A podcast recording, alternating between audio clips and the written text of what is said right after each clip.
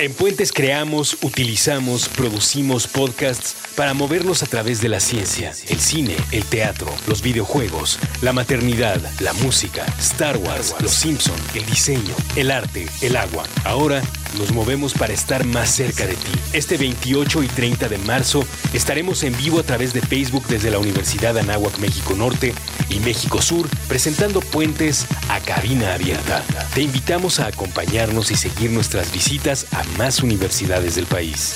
De gira, construyendo puentes hasta ti.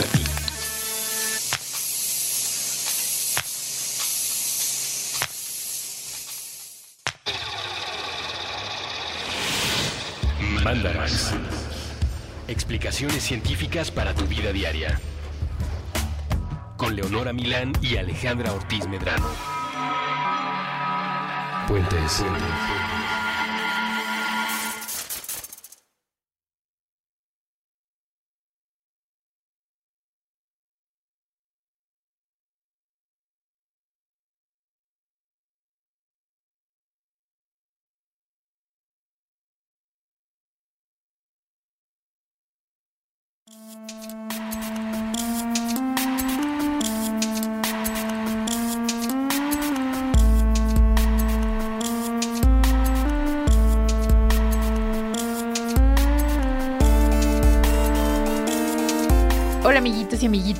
Hola, ¿cómo están? Bien, yo bien, ¿y tú? Estoy muy feliz de estar una vez más en la cabina de Puentes. Ah, yo también. Me parece muy bonito que hemos tenido este mes mucha oportunidad de convivir cara a sí. cara y apreciar tu belleza en persona y no nada más a través de una pantalla con Ay, pixeles. gracias, gracias. Tengo tips de, de abuelita para cuidar mi bello rostro. Aceite de almendra con placenta de En canguro. realidad no hago nada, de hecho ya ni me lavo la cara, estoy, estoy muy harta de los productos desde hace un par de años o más. ¿Cómo? O sea, ¿no te lavas la cara nunca jamás? O sea, mm, en, cuando me baño, Ajá. froto con agua. Pero solo con agua. O sea, mi cara no toca el jabón. At all. Ajá. Y Siento que ¿eso ha te mejorado. funciona? Sí, ¿Sientes que estás recuperando tu tonalidad lozana de juventud? Pues está menos reseca. O sea, se reseca menos. Y lo demás es igual. Y no, y no gasto en jabón. Y en cremas caras de señora, Cremas caras, ya solo uso protector solar. es, es una crema carísima. Ajá, en sí, realidad. ajá. Es que eso es una buena estrategia porque al final del día lo que funciona para mantenerse joven y lozano es estarse es ser hidratando joven y y, claro, y mantenerse de alguna manera libre del sol y de todas Pues sí. esas cosas que nos dañan las células Sí. de nuestra piel. Eso es mi rutina de belleza, pero en realidad hay muchas rutinas y hay muchas personas investigando porque es un negocio súper millonario la belleza como tal. A eso le vamos a dedicar el Mandarax de hoy. No sé por qué Alejandra le dio la inquietud de hacer un programa de la, de la, de la belleza justo hoy. Es porque alguien nos lo había sugerido. Mm. Ajá, lo agarré de sugerencias que había por ahí. Pensé que era coyuntura por el, el caso de Lady Plaqueta que está hoy en día que Ah. estamos grabando este programa. Claramente para cuando usted escuche este Mandarax, eso ya estará muy pasado de moda y será tan la semana anterior. Pero ese momento tan incómodo en la que por ser guapa y recibir un piropo, uno se siente mal y Ese decide asunto- tomar cartas en el sí. asunto y entonces todo el internet se te echa encima. Ese asunto me tiene muy mal, ¿eh? Y hablando también. de arrugas, es ese tipo de asuntos. Te sacan arrugas mil, O sea, sí no sabes qué coraje has hecho, pero ok. lo que, lo que se llaman las canas verdes. Sí, Sí. sí. La cosa es que hay muchos mitos y leyendas alrededor del tema de la belleza y de la mm, concepción tradicional de belleza que tiene que ver con, bueno, no tradicional, pero la que los Como medios la de nos cultura, la alimentan. cultural de ahorita. Exacto, que tiene que ver con juventud, Sí. con absoluta esbeltez, con ni una línea de expresión y Sí. con una piel que parece que, que salió literal de la placenta de- del, del saco del saco del marsupio de Pero, un pero un además piel en todos lados, o sea, porque tu piel así tersa y lozana de nalguita de bebé es en tu cachetito y en tu nalguita y en, y en todos lados de tu cuerpo. Sí, No puede haber un, nada, un imperfección. algo que esté fuera de lugar. Sí. Una celulitis, una, Una celulitis. ¿Ya sabes? Nada, una marca de acné. No, No, la adolescencia nada. no pudo haber pasado, pero nunca puede llegar la vejez. Ese es el estado ideal. Es un estado de mucha ansiedad. O sea, sí causa justo que existan estos negocios millonarios que, como hablaremos más tarde, a veces medio que se disfrazan en salud, pero en realidad son negocios de belleza. La concepción misma de belleza es complicada, ¿no? O sea, finalmente esta gente capitaliza en una en un sinónimo de belleza igual a juventud permanente. Y a un estereotipo también, ¿no? Ajá. Pero desafortunadamente ni siquiera la ciencia ha dado una respuesta muy clara No. de qué se considera bello o no.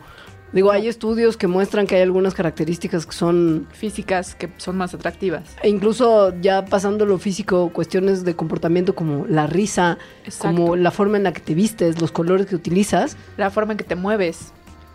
Y si la ciencia misma no se puede poner de acuerdo en qué hace a la gente más guapa o menos guapa, pues parece ridículo que haya una industria científica tan grande dedicada a fomentar estos estándares que ni siquiera Sí. se corresponden a una realidad con tanta evidencia, ¿no?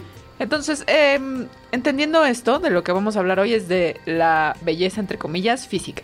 Es decir, de la apariencia física y de muchas cosas que, que sobre todo a las mujeres nos bombardean más y nos preocupan.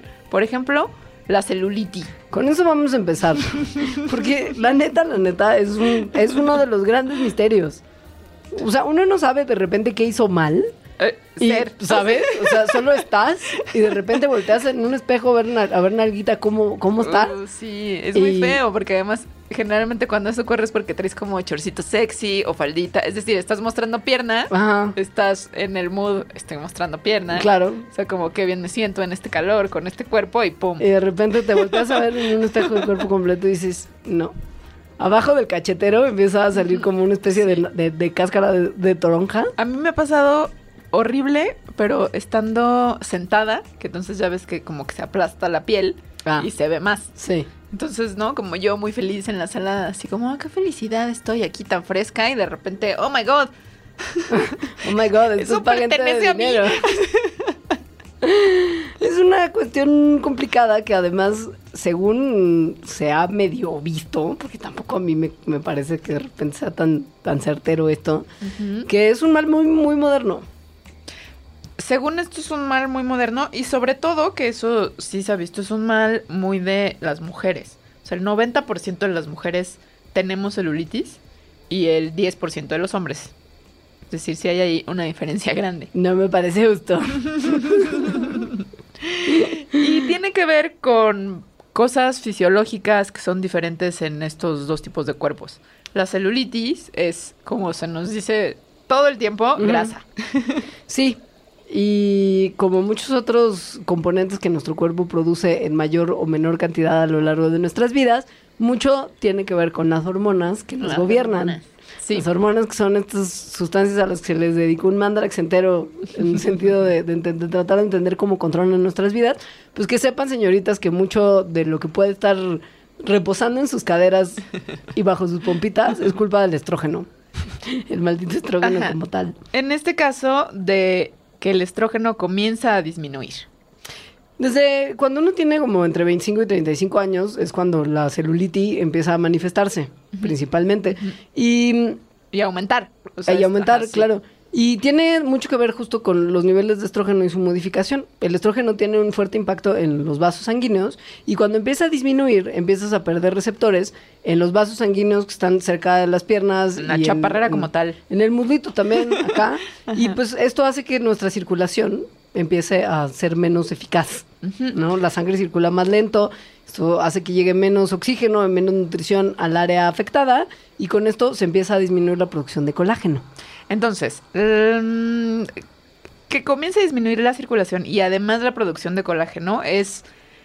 mm, un- bueno, y además al mismo tiempo, es que todo es cuestión de la edad. Al mismo tiempo, las células que producen grasa, o sea, las células que contienen grasa, se empiezan a hacer más grandes. Entonces, como se empiezan a hacer más grandes y hay menos colágeno en la piel, se comienzan a ver más a través de la piel. La protuberancia como tal. La, piel de aumenta. naranja como tal. Sí. Eso es la celulitis, tal cual. Y la cosa es que como en el área de las rodillas, chaparrera, nalguita, tenemos tres capas de grasa en vez de una, en el Abajo caso de, de las la mujeres, también. como donde en tendría el que brazo o en el ala de murciélago. Claro, donde, sobre todo en las áreas donde Human Larva va a convivir y Ajá. alimentarse en el caso de que uno decida ir a la maternidad. Ajá. Ahí pues hay una capita extra de grasita para proteger y aislar a Human Larva y que esté como más cómodo Ahora, y calientito. Los hombres no tienen esta capa extra de grasita. Es decir, acumulan menos grasa en general y en particular en esas partes. Y por lo mismo, cuando se disminuye su colágeno, las células de grasa pues sí empiezan a hacerse más grandes, pero hay menos, porque hay menos capa. Y además. Además la- hay otra cosa. La distribución del- de las fibras de colágeno en el cuerpo de los hombres están ubicadas como, imagínense, Como como, un cruz, como, ajá, como si fuera una papa guafleada. Como una papa guaflea- guafleada o como una canasta, Sí. ¿no? Como una canasta tejida. En cambio, las fibras de colágeno en el cuerpo de las mujeres están como, como una barda de esta de, del sueño americano de tener Ajá, sí. 2.5 hijos, un perro Ajá, y una barda sí. blanca, como una, una, una cerca. Ajá. Esa es la forma de Es decir, no tiene cruces. No, no hay cruces. Entonces, la célula de grasa pues tiene mayor posibilidad de meterse entre los como palitos de colágeno. No hay una red que lo sostenga y que lo mantenga todo en su lugar. Así es. Hay también otra cuestión que esta sí ya me parece mucha injusticia divina, que tiene que ver con unos receptores que se llaman ah, receptores adrenérgicos. Eh, hay de dos tipos, los alfa y los beta. Los alfa, cuando son estimulados, hacen que estas células que producen grasa, pues produzcan grasa, tal cual. Eh, y cuando los betas son estimulados, hace que eh, lo que hacen es romper la grasa. Ahora, las mujeres, por cada receptor beta, o sea, los que rompen grasa que tenemos en la chaparrera como tal, tenemos nueve receptores alfa, o sea, los que producen. Por si no fuera suficiente. Los hombres tienen una proporción de uno a uno. Ajá. Y por si no fuera suficiente, el estrógeno, nuestra hormona femenina, una de nuestras hormonas femeninas, Ujú. Crea grasa, mientras que la testosterona, que es la hormona predominantemente masculina, quema grasa. Bueno, la, la Ajá, deshace. Sí, la deshace. Entonces, vaya, no, no queremos, no queremos participar de machismos y heteropatriarcados, pero No. hay evidencias de que las mujeres tenemos una predisposición por todo lo que le acabamos No, de mencionar, supuesto. no mayor que A los hombres celulitis. a tener celulitis. Y por lo tanto, gastar todo nuestro dinero en Goodbye Celulitis y cremas similares. Ahora, hay personas que dicen, basado en evidencia mm, pues muy Muy laxa. débil, creo, pero podría ser que el estilo de vida moderno es el que ha llevado a que ahora exista una mayor proporción de mujeres con celulitis y que las mujeres comiencen a desarrollar celulitis desde más temprana edad. Este estilo de vida es sedentarismo y comer mal. Comer mal, además, mucha comida medio modificada y procesada que puede ser una fuente artificial de estrógeno. Exactamente. que aumenta los niveles de estrógeno y, y complementa, digamos, a lo que ya producimos naturalmente. Entonces, a más estrógeno, más grasita. Sí, o estar expuestas a cosas ambientales que mimetizan el- los efectos del estrógeno, como ya hablamos en el programa de las hormonas. Como el BPA. Ajá, el maldito BPA. Mucho, mucho plástico, mucho estrógeno, mucha celulitis. Estaba leyendo esto pensaba, eh, yo voy a hacer una confesión muy fuerte en este momento, Dilo. que es que tomé biberón hasta la- entrar a la primaria. Son fuertes confesiones. Sí, y era de plástico, duro. Muy- O además sea, de, de otros tiempos donde el BPA sí, no sí, era sí, una sí, sí, preocupación. seguro tenía BPA. Ajá. Entonces dije, no, maldita sea. Hay quien dice que yo, esto ahí también se me hace que es de evidencia muy, muy laxa, Ajá. que la forma de la ropa interior que usamos las mujeres de repente más Ah, sí. restrictiva es también como pues, pues, nos aumenta la tendencia a la celulitis en el, en el caso en el que pues sobre todo fíjense dónde está la celulitis si usted usa como calzoncito de abuelita que el resorte llega a la parte de abajo de la nalguita y las mantiene contenidas eso coincide misteriosamente con mucha línea de la celulitis. Puede ser que la presión del resorte justo esté Sí, la lógica es que, eh, que, que no hay, eh, que el sistema de drenado, por así decirlo, de la piel naturalmente se ve contenido por el calzón apretado. sí. Entonces, yo tampoco sé qué, qué tan o sea mira, evidencia haya sobre esto. Lo que sí sé es que la ropa apretada en general, como unos skinny jeans, sí hacen que la circulación disminuya disminuya y eso sí hace que aumente la celulitis. O sea, calzones de abuelita, jeans de mamá un estilo de vida O faldas activo, largas hippies. sin calzones. Sin calzones. Porque hippie. que te agachas y haces pipí. Ir, co- Ir comando. Muy bueno para el festival. Ahora que vienen muchos festivales de verano. Vayan comando. No celulitis, no necesidad de preocupación. Ahora, también hay cierta predisposición genética a la celulitis, pero eso, Sí. como toda predisposición, es una predisposición que no indica que a fuerza se vaya a desarrollar. No. Más bien, el que a fuerza se desarrolla, bueno, el que se desarrolla tiene mucho que ver con los factores ambientales que ya hablamos. Ahora, mamá, ya me dio la celulitis. ¡Oh, no, hija! ¿Qué hago? ¡Tápate! Eso no funciona, mamá. Quiero enseñar mi entrepierna. Pues mi hay mucha crema. ¿Y funciona? Mm, No. Lo que pasa es que la celulitis, según dicen los expertos en la celulitis, tiene que ver con tres cosas, que es la circulación, la grasa y lo terso de la piel, o sea, el colágeno del que ya hablamos. Ajá. Lo que casi siempre hacen la mayoría de estas cremas es que solo atacan a uno de estos problemas, que es el de la grasa. como tal. Ajá. Entonces no están atacando ni la circulación ni lo terso de la piel. Que en realidad pues, no van a quitar gran cosa. No. Las cremas que tienen cafeína, que, que además es como remedio casero también, ¿no? De embárrate café y Como grano, como el grano de café. Como una como el- exfoliación. ajá, como con- una exfoliación, Sí. exacto. Lo que hace la cafeína es que ayuda a bloquear el que los receptores alfa, que son los que hacen que las células grasosas produzcan grasa. Entonces, muchas de las cremas anticelulitis tienen un efecto similar, bloquear la producción de grasa. Las máquinas que se usan ya a nivel más clínico, de, de clínica de belleza, para quitar la celulitis, lo que hacen es como, como una aspiradora y unos rodillos, tratar de, de- de romper los, los cúmulos de grasa Ajá. que hay en el cuerpo y aumentar a la vez la circulación. Esto tiene un mejor efecto porque justo está atendiendo por lo menos a dos de los problemas que causan la celulitis. Lo del colágeno, pues, pues ahora sí, manita, ya no hay mucho hacer. Y finalmente estos tratamientos que hay con láser, eh, que están combinados con masajes, lo que hacen es succionar o usar pues, el láser como tal para calentar la grasa y... y, Asca.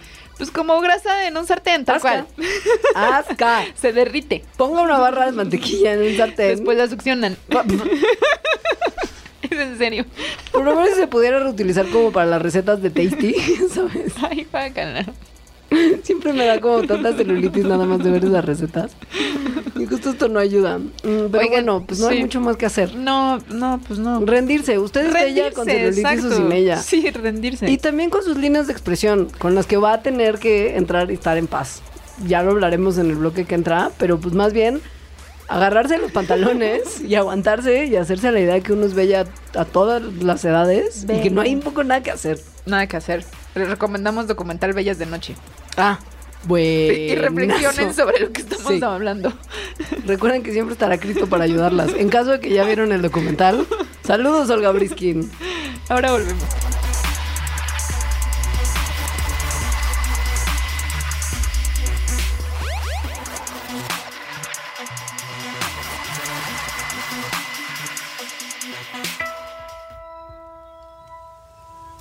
Piensa que se trata de una esfera. La pelota crece en ti y desde tu cuerpo sale al mundo. Viaja. Se expande. Flota sobre la banqueta y choca contra los árboles, contra los edificios, se enreda entre los rayos de las bicicletas. No es raro que la esfera reviente en el aire, entre una nada y otra nada, sin alcanzar ningún destino. Pero lo importante es que a veces toca a otros seres vivos. Los perros, los gatos y los hámsters llegan a percibirla en forma de una caricia sobre el lomo o a la altura del pecho. La esfera va y viene. Es frágil como las burbujas de jabón de los parques, de los domingos. Con frecuencia los seres humanos se niegan a ser tocados por esta estructura de libre flotación. La encuentran extraña, ajena a las piezas del rompecabezas que supuestamente debe conformar su vida adulta. Pero con suerte, al menos un par de veces en la vida, los habitantes del planeta Tierra están desprevenidos, lo suficientemente ajenos al ruido de las noticias y el destello del teléfono. Y la esfera que alguien ha enviado a flotar en dirección suya logra tocarles. Les inunda, les conmueve, les pinta el mundo de colores nunca antes vistos. Les deja saber que este planeta también es una esfera, un círculo, que no existen lados. Piensa que se trata de una esfera. Esta esfera invisible, intangible, no está a la venta. No puede empacarse, ni envolverse, ni dominarse. Cuanto se dice sobre ella es tan solo una aproximación. Otro intento fallido por sujetarla entre los dedos. La esfera, ha dicho el sabio en otro tiempo, con otras palabras, es todo lo que necesitas.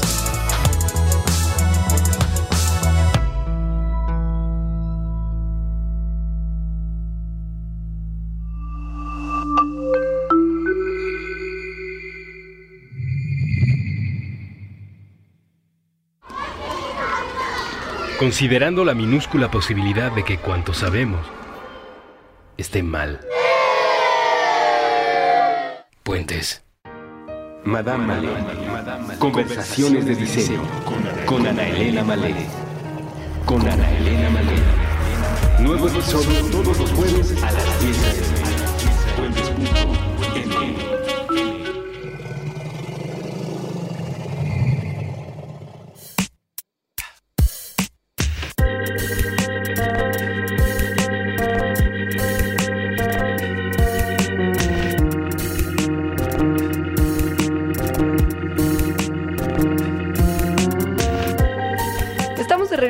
mandarax más bello de todos los mandarax.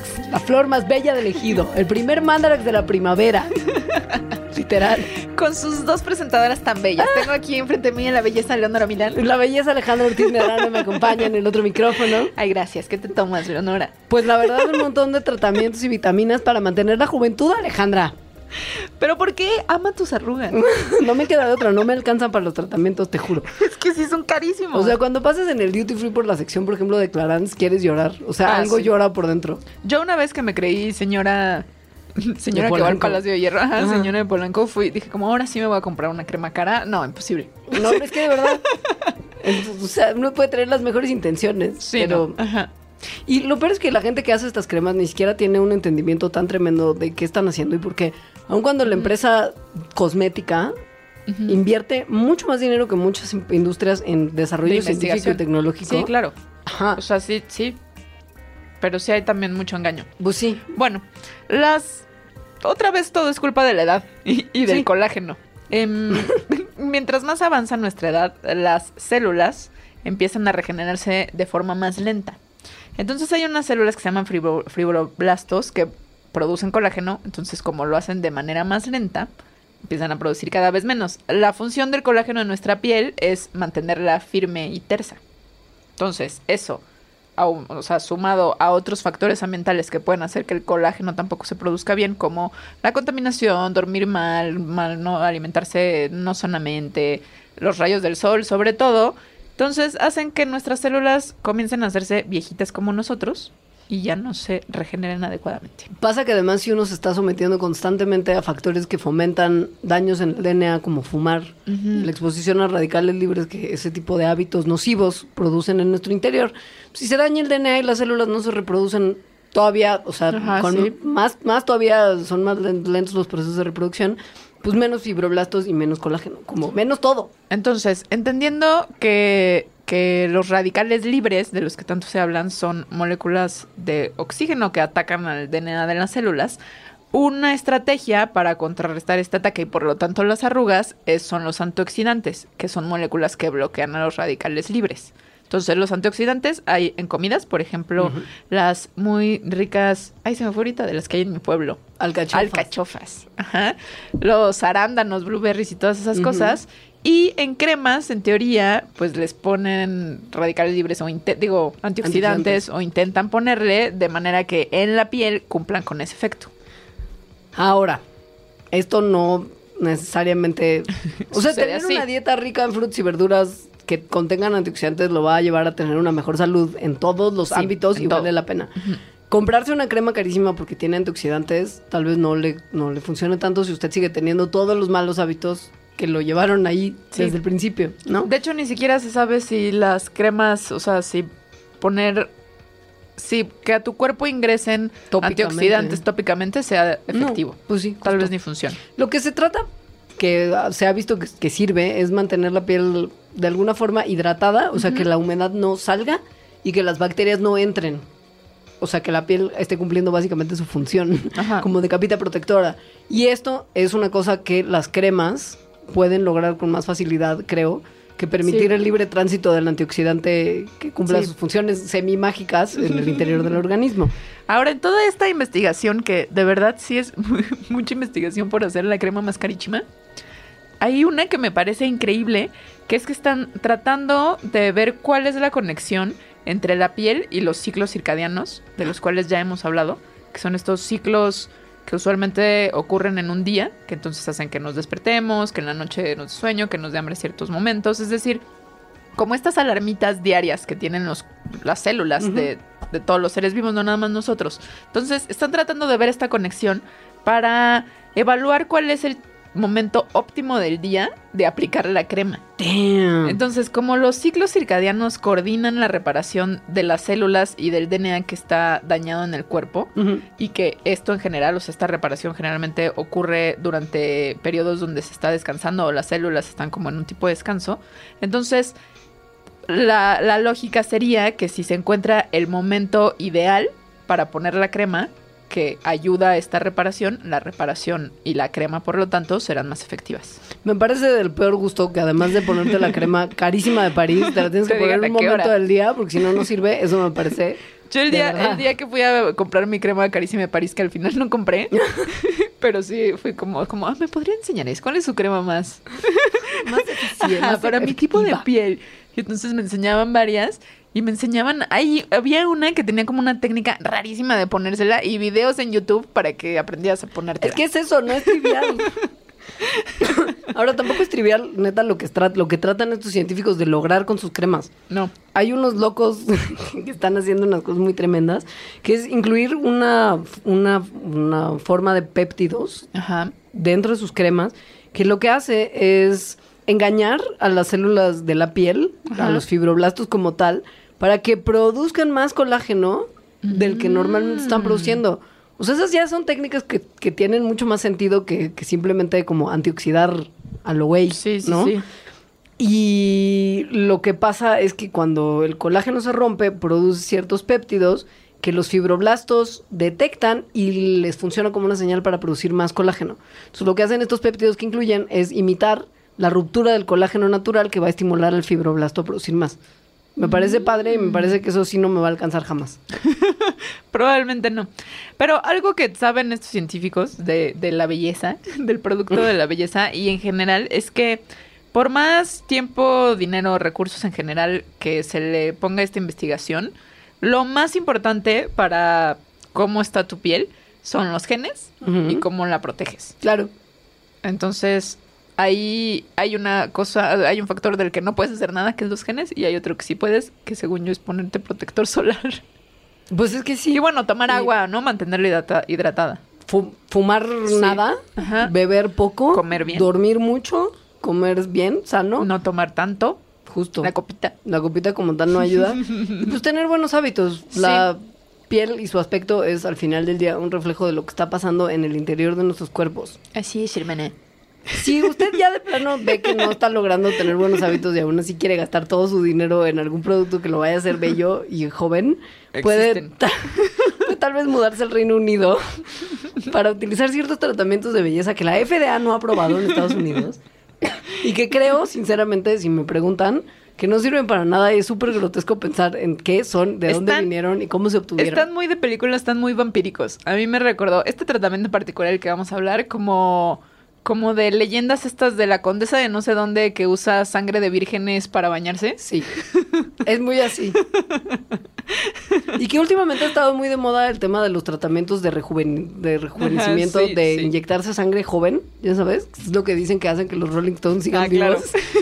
es que básicamente se sacan la sangre, la cambian por sangre ajá, de sí. gente joven. y ¿Sí lo hacen? Pues quién sabe, manita. Yo he visto muchos resultados de experimentos que dicen que unos Sí hay diferencias y a ratones En les ratones haces una succión de sangre Sí, por pero es que no sé si a más un jóvenes. ser humano se le puede hacer eso. No, pero además hay otros estudios que dicen que no hay diferencia. O sea, la ciencia está dividida todavía en ratones. Hay que investigar y hacer un mandanax de tratamiento vampírico. La vida del vampiro moderno. Para ahora, para octubre. Entonces, bueno, este tratamiento del que, del que les vamos a hablar por si todo falla, Sí. eh, se trata de inyecciones de un tratamiento que está derivado de la piel del prepucio de niños bebitos que fueron circuncidados. Está muy bien que hayan encontrado algo que hacer con esos minúsculos trozos de piel que, ¿no? Me parece que es, un, es el colmo ya del reciclaje.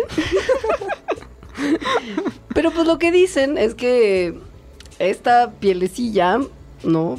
Sobre todo que no solamente se usa para las arrugas, sino también para piel que ha sido muy dañada, como por quemaduras o cicatrices que no, ajá, cicatrices Sí. que no se quitan. O sea, ya es como por heavy metal, no es como cualquier arruguita, línea de expresión que una tiene porque Ajá.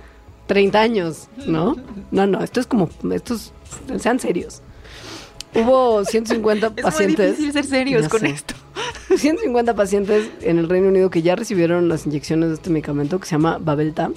Y la lógica detrás de, Ba- de Babelta, que además cada tubito que se Ajá. inyecta es suficiente para tratar como 4 centímetros cuadrados de piel, como el tamaño de un sello postal. O sea, Ajá, nada, sí. o sea, Ajá. carísimo y chiquitita sí, el área afectada. Tiene más o menos 20 millones de fibroblastos vivos. Ok. Ya hablamos que los fibroblastos son los que producen Ajá. colágeno como tal.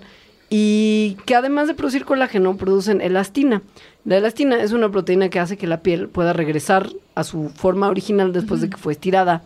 O- o modificada de alguna Sí. forma, ¿no? Por ejemplo, en una herida con una cicatriz. Y también producen ácido hialurónico, que mantiene la humedad en la piel y eso la mantiene lozana y rolliza. Y Como una bien. nalguita de bebé o Sí, prepucio de bebé, prepucio. podríamos decir. Entonces, ahí están los fibroblastos de los prepucios, que son tomados de niños pequeños.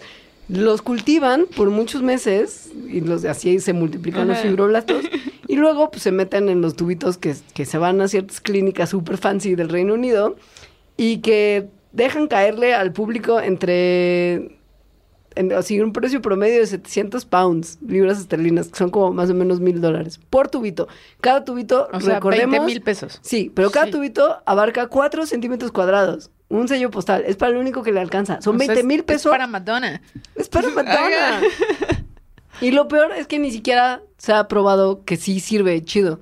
O sea, se ve que en caso de cicatrices medio que sí ayuda, pero tampoco es una cosa que, que ya se tengan evidencias de su como ¿Cómo? A ver, si, Infalible si tú función. fueras mm, la, la creativa de, de Babelta, ¿Cómo ¿qué- la- cómo cómo la venderías? cómo sería el marketing? Ajá, sí. no, no hay manera de vender prepucios. O sea, Rejuvenece con la semilla de vida. creo que, creo que no puedes decir de dónde viene. No, claro que no. O sea, en el comercial no lo puedes decir. No. Tienes que usar la palabra fuente de la eterna juventud sí, siempre. sí. Porque es lo único que justifica los 20 mil pesos por 4 centímetros cuadrados. Y yo creo que conviene, porque se usa mucho utilizar estos términos que suenan cientificoides Sí. para vender cosas que tienen que ver con la belleza. Fibroblasto está bien. Fibroblastos, sí. Puede ser, porque no es colágeno. Porque Fibroblastos colágeno ya se- vivos. Fibro, claro. Porque colágeno ya está muy masticado. Ya no es una palabra que sea tan vendedora. Ya como Sí, que no, ya tiene todo mundo- colágeno, güey. Puedes comer colágeno Hay hidrolizado. con colágeno. Ajá. Sí, sí. Ácido hialurónico puede funcionar porque hialurónico suena como a, a un monstruo mítico. Ajá, como sí, súper Ajá, paja, sí. ya sabes. Y elastina también ya está muy, muy sobado. Por eso también. fibroblasto que implica la producción de Vivos y vivos. vivos. Sí, vivos Sí, también. Sí. Y eso es lo que los mar- mar- mercadólogos hacen. Se encuentran estos términos científicos Se los inventan. en muchas, veces. ocasiones. Ajá, Y sí. si no, los sacan de contexto y los ponen en las etiquetas y en las promociones y la gente que dice científicamente probado es bueno y mientras más científico se oiga seguramente va a servir más, gasta más dinero en los productos. Además, se sabe que el llevar la, la mercadotecnia hacia este lugar, que suena más científico, te lleva al público a pensar que es algo que tiene que ver más con la salud. Entonces, que es una inversión por la salud y no por la belleza. O sea, Exacto. sí, ajá. ajá. O sea, justo elastina ya se, se identifica mucho con belleza, pero no con salud. Exacto. Fibroblasto tal vez puede parecer como antioxidante, algo que te hace bien por dentro. Ahora, sí son muy creativos estos creativos, porque hay, o sea, hay términos, por ejemplo, un limpiador a nivel celular, Ajá. que cuando analizas qué puede ser un limpiador a nivel celular. Sí, puede ser jabón, porque pues, te limpia Pues lo que sí. está sobre las células de la piel. Ajá, o sea, te quita ¿No? células muertas. Pues sí. Tal cual.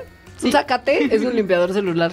Ajá. Zacate, así comprado en el tianguis. Sí, o cuando te dicen, esto lo que hace es promover la renovación de las células a un nivel de la superficie de tu piel.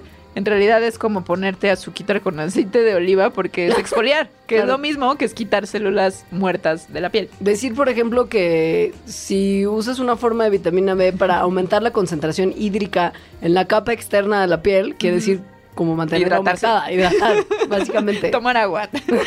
¿no? Ese es el tipo de como, como bla bla bla científico que nos confunde y nos hace pensar que esto sirve mucho más de lo que realmente sirve. Ajá. Y em, las- los tratamientos o productos que están aprobados se aprueban de manera que se, se sabe que no causan ningún daño en, en las personas.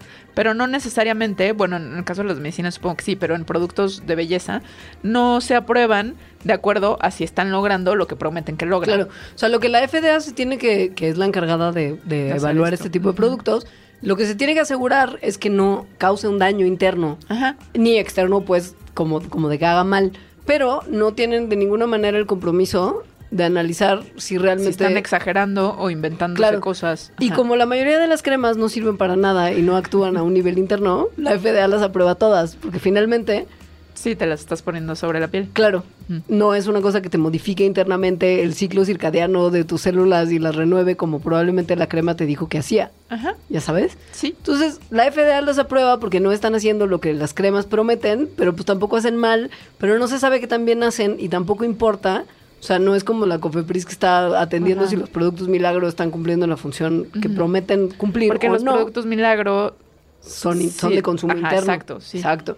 Entonces, lo que termina ocurriendo es que las compañías pueden usar cualquier terminajo, e incluso cualquier Eso- compuesto, ¿no? En sus ingredientes. Eso me parece muy fuerte porque además yo sí, o sea, los términos clínicamente probado, dermatológicamente aceptado Ajá. e hipoalergénico Sí, no, no, no tienen... no tienen significan cosas distintas para cada compañía. O sea, lo que es, en realidad lo que estamos diciendo es que estos tres términos cada compañía los puede usar a discreción. También los, los como prefijos como bio, micro y pro, mientras le pongas a algo, también se usa de manera muy libre, ¿no? Y que a la gente le, le- le suenan más biológicos y por lo tanto que van a funcionar a un nivel celular, que quiere decir adentro, Yo- que sí. quiere decir salud. Ajá. Y pues Yo no. me sentí muy triste al saber de hipoalergénico porque Yo es también. el que sí confiaba. A mí me parece que mientras no te dé alergia está todo chido, que es finalmente lo que hipoalergénico Ajá, pero promete. al parecer la manera, o sea, esto parte de un estudio en el que vieron cuál era la ciencia detrás de estas cosas que están científicamente probadas. Ajá. Y al parecer hay muy pocas, un porcentaje muy poco en los productos que en realidad sí tienen ciencia detrás y pueden usar estos términos como hipoalergénico o clínicamente probado, aunque su clínicamente probado lo hayan hecho con tres personas. Es decir, con Claro. estudios disque científicos, en realidad muy débiles que no están mostrando nada. Entonces, eh, sí, seguramente hicieron alguna pruebilla para ver si era hipoalergénico. Tal vez haya otras empresas, otras compañías, otros productos que hagan estudios más serios, pero no hay, o sea, no porque diga hipoalergénico o, o aprobado por dermatólogos, quiere decir que en realidad hay como un aparato científico que, que esté detrás de esos de esos descubrimientos, de eso que dicen que están haciendo. Sí. O sea, básicamente todo es piña. Ajá. Dice una de las entrevistadas para estos artículos en los cuales nos basamos que no puede esperar a que empiecen a usar la palabra mitocondrial para Claro. denotar mayor eficacia en Sí. producto cosmético. Yo personalmente ya quiero mi primera crema mitocondrial. Como mi pelea interminable con este shampoo que en los 90, no, como en El los que tiene 2000s, ADN vegetal. DNA, ajá, ADN vegetal. Era como, de, oigan, usted, o sea, la gente era como, oh, ADN, ADN vegetal. vegetal. Como, ustedes ni saben qué es ADN. Es que Genoma Labs son maestros. No, pero eso esta- era, eso era una marca comercial como Sedal, creo. Ni siquiera era como Era Sedal, creo que Lab. sí. Pero igual, Genoma Lab es- son los maestros de Ellos todo este tipo de cosas que estamos de la, hablando. de la mentira como tal. y el exageramiento, la exageración. Maldita sea. Estamos engañados y además estamos muy solos en el sentido en el que, pues sí, justo ningún gobierno está velando por nuestro. Porque si bien están viendo que no te hagan daño en el inmediato, es decir, que no te saque una alergia y un rash o te queme cierta crema, no, ajá, es difícil que estén viendo los efectos a largo plazo. Y de eso vamos a hablar ahorita que volvamos. Tan, taran, tan.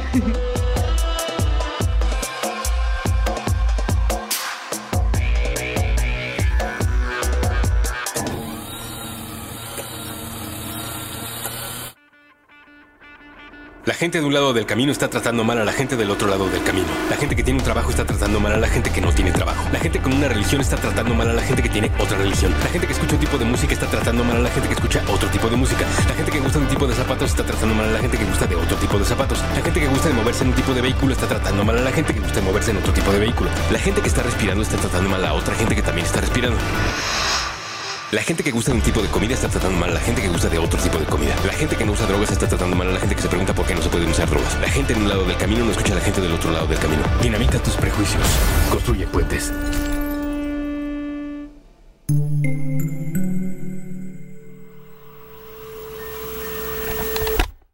Mapa de palabras. Mapa de palabras. Un viaje sobre la literatura infantil y juvenil.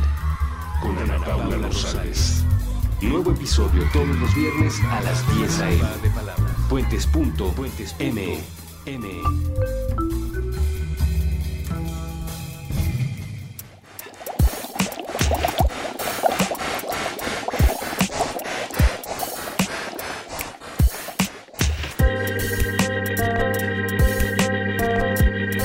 La última parte del Mandarax de la belleza, del Mandarax más guapo de todo, del Mandarax al que todo taxista piropea, es el más triste de todos.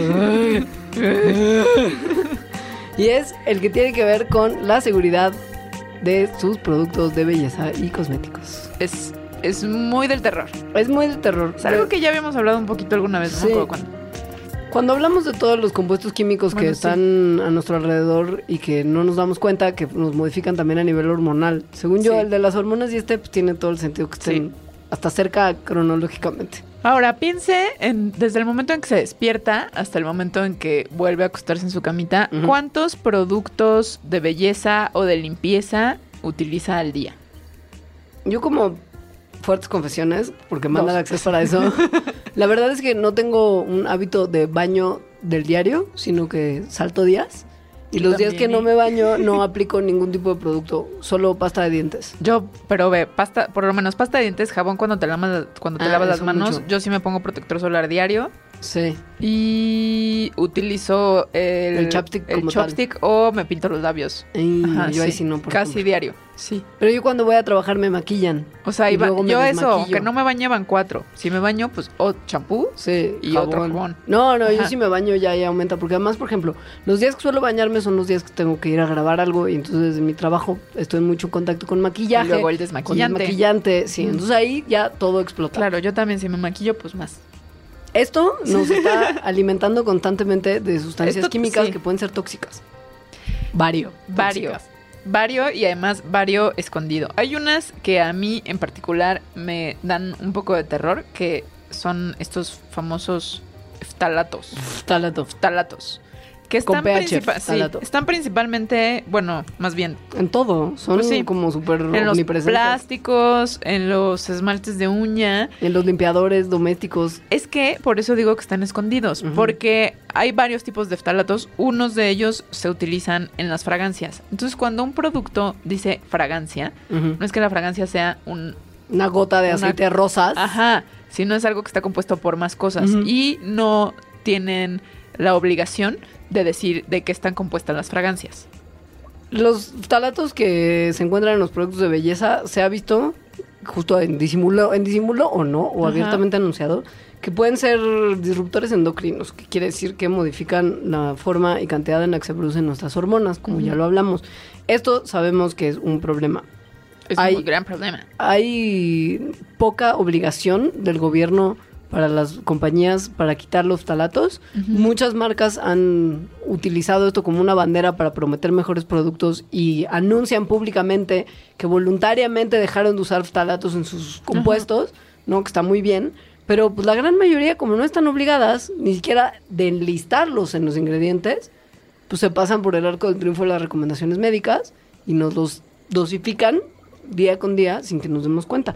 Pon tú que los que estaban en los plásticos que se usaban para juguetes para los niños ya han sido quitados del mercado. Pero pues, los que están escondidos, ni quien te diga nada, manita.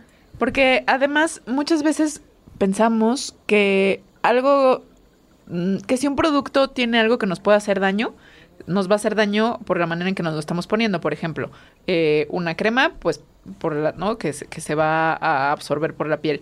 O maquillaje en polvo, pues que el polvo de alguna manera también se va a absorber. Pero no estamos pensando que el polvo también, al ponernos en la cara, lo estamos aspirando. O sea, lo estamos respirando. Sí.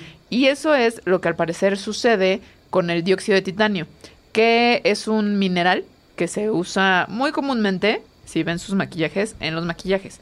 Al parecer es diferente la manera en que el dióxido de titanio actúa cuando está en una, ah, en una cosa viscosa, como un maquillaje líquido, Ajá. a cuando está en forma de polvo, como un maquillaje en polvo. ¿Por qué? Porque en polvo lo inhalas y parece que puede causar cáncer. Pasa mucho que este tipo de sustancias que justo están aprobadas en un formato y ya medio se está sabiendo que en otro formato no está bien que entren en contacto con nosotros, que en ciertos países más civilizados ya estén bloqueadas, ¿no? En su en su totalidad. Sí. Como de no se vale que de una forma de aplicación Sí. esté bien y de Ajá, otra no, sí. pues entonces vamos a bloquearlos. Pero hay países más permisivos. Sí. Nosotros que seguimos el modelo estadounidense en gran parte, somos de los países más permisivos. Mientras que Europa, por ejemplo, como tiene tanto consumidor atento a lo que se está metiendo y poniendo sobre su cuerpo, pues se ven de repente obligados a tener regulaciones más estrictas. Los gringos y nosotros, mexicanos, que de repente no nos importa y no leemos ni las etiquetas del pan que nos comemos, pues da igual. Hay Ya, una, sí. sí, hay una cantidad muy, muy grande de productos que están vetados en la Unión Europea, más de mil para uso en productos cosméticos, y en Estados Unidos hay como ocho. Mil contra ocho. ¿Sabes? Sí. Y unos que sí son como muy tremendos, ¿no? Como, qué sé yo, este, materiales de ganado para evitar como la posibilidad de contagio de la enfermedad de las vacas locas. Pues son súper extremos. A mí lo que me da así muchísima, muchísima ansiedad son estos que, que ni siquiera te dicen que son. O sea, como lo de la fragancia, ¿no? Que solo te dice, o colorantes. Ajá. No sabes qué en ¿Qué- realidad qué está tiene? colorando. Ajá. Es como, l- como lo que ponen en las bebidas para decir que es el sabor especial de esa marca. Ajá. Y que pues una lista seguramente de como ocho mil ingredientes que están formando ese compuesto, pero no pueden poner los ingredientes porque receta secreta. Ajá. Lo mismo con este tipo de productos. Sí, y cuando finalmente ya deciden de un colorante, por ejemplo, decir qué colorante es, es porque ya se vio que hace algo malo y entonces tienen que decir en la etiqueta que tiene esa cosa. Como el amarillo 5, que en, que en las comidas siempre está puesto porque, porque se ha visto que causa muchas alergias. Pero solo por eso. Ajá. Que rojo 3 también era un problema. No me acuerdo cuál es el número, pero muchos de los colorantes que tienen color guion número Sí. está todo Cuando, mal. sí, cuando te dicen qué colorante es, es porque hubo algún problema ahí. Si usted quiere comerse el mal viaje de su vida, le recomiendo personalmente Ajá. que visite la página del Environmental Working. Group, el Sí. EWG, que es un grupo de ciudadanos. que lo visite y tenga a un lado suyo todos, todos sus los, productos, productos de pero desde jabón de las manos hasta la crema.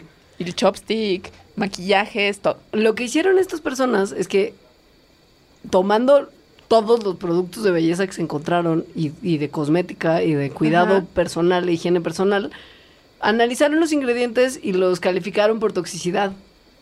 O sea, y, hay tienen, como y tienen como un semaforito. de colores. Es muy Sí. fácil, es muy fácil identificar si su producto es verde todo rojo. bien, es muy seguro, o rojo, nunca se use, cáncer inmediato, así. Es, es un trabajo súper completo el de esa página, porque además no solo te pone el semáforo en el que lo puedes ver y alarmarte o tranquilizarte, sino que viene una tabla súper completa de todos los estudios que se han hecho sobre los ingredientes que contiene cada producto y qué es lo que se ha visto que causan. O sea, es un estudio muy serio, Sí. digamos, no es nada más Sí, una sí. banda hippie que decidió ir a ver que si uno dice que es orgánico es mejor y otro que es como super... Sí, sí. ¿No? Esta gente hizo un análisis minucioso y se fueron a toda la literatura científica para respaldarlo. Entonces, Yo sí, he, yo sí he checado algunas cremas ahí yo y he quiero dejado de llorar. usarlas. Yo también. Sí. Pero pues muchas dices, híjole, mano, pues... Me costó carísima. Ajá. no, Y yo sí he dejado de usar cremas carísimas por pero- esa página. Claro, yo también. Sí. Pero me ha pasado que cuando trato de comprar las buenas, en México no hay. No. Porque normalmente son como súper orgánica de la granja del tío Bill en Oklahoma, que la producen ahí con sus propias manos usando solo extracto de zanahoria, ya sabes. Pues que acá luego no hay. Por ese eso yo ya de- no uso nada. Eso creo que Sí, al final de es verdad. mejor. Y el problema es que, mm, o sea, de acuerdo a este reporte y a otros reportes que salieron más o menos temporalmente, muchos de los de las sustancias químicas que están en productos que consumimos desde eh, maquillaje, shampoo, crema para la piel, barniz de uñas, etcétera, no solamente no sabemos exactamente qué pueden hacer, o sea, faltan datos sobre su seguridad, sino que otros ya directamente sí están relacionados con defectos de genitales de nacimiento, ¿no? O sea, como Ajá, si los usas, por ejemplo, en el embarazo y en el O desarrollo. después te embarazas. Ajá, bajos conteos espermáticos, desarrollo incorrecto durante el embarazo, ¿no? Y esto en caso de, de embarazada. Pero pues también cuestiones como justo cáncer, modificación hormonal. En el caso de niños y gente muy joven, como esta condición en la que no bajan tus Ajá, testículos, sí. ¿no? Que además se ha vuelto más común. Exacto, y pues tiene que ver directamente con probablemente esta exposición que estamos teniendo, estas sustancias químicas no reguladas. Porque aunque sea poquito, y la FDA de repente diga, bueno, pues sí tiene plomo, pero igual tiene plomo como un subproducto del procesamiento del, del material, pero se permite que tengan estas sustancias en condiciones, en niveles muy bajos, pero a los que estamos expuestos de forma muy constante. Sí. Es un mal viaje y tenemos que acabar este programa. Este fue rápido, pero creo Sí. que va, va a haber, va a haber oscuridad en, el, en puentes. Al parecer nos van a cortar la luz Para arreglar viene el un asunto. Viene el señor L'Oreal y el señor Olay a cancelar Ajá, este programa sí. porque estamos eh, estamos señalando demasiado. O a tratar de convencernos con sus productos carichimos que nos van a regalar. Que nos- Eso estaría padre si Eso nos estaría están oyendo. Estela Oder, por favor, estamos aquí en Juan de la Barrera. Ahora, lo que sí quiero es poner acá sobre la mesa Ajá. la posibilidad de una segunda parte Ah, yo del- también le iba a del- poner. ¿no? Sí. Del Mandarax de la belleza, pero que sea ya De lo no, natural. No lo que no, no, no de lo que te untas, sino lo que te inyectas o cortas y quitas, como ya los procedimientos de belleza ajá. hardcore, O sea, el, como tu lipo, tu como tu botox, botox.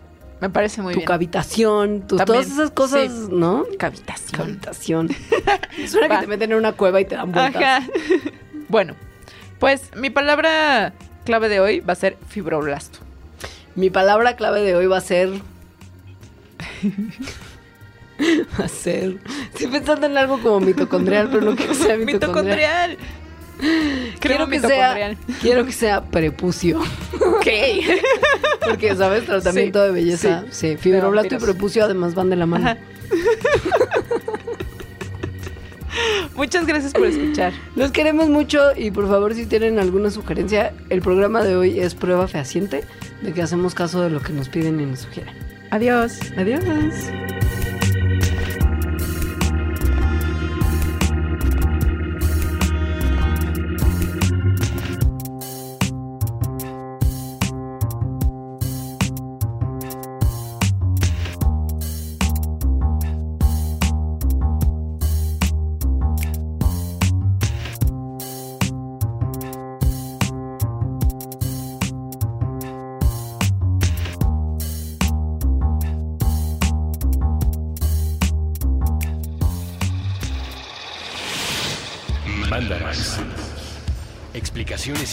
Para tu vida diaria.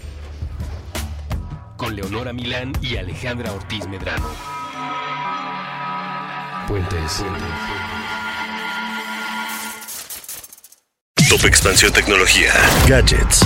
Lanzamientos, reportajes y el negocio de las tecnológicas. En 10 años, el metaverso aportará 5% al PIB de Latinoamérica. Internet ha representado muchos cambios para el mundo y la religión no se ha escapado de ello. Los mexicanos cada vez tenemos casas más tecnológicas. Todo en menos de 5 minutos. Top Expansión Tecnología. Xbox tiene una nueva multa. Adam Mosseri, director de Instagram. Top Expansión Tecnología. De lunes a viernes, a partir de las 6 de la mañana.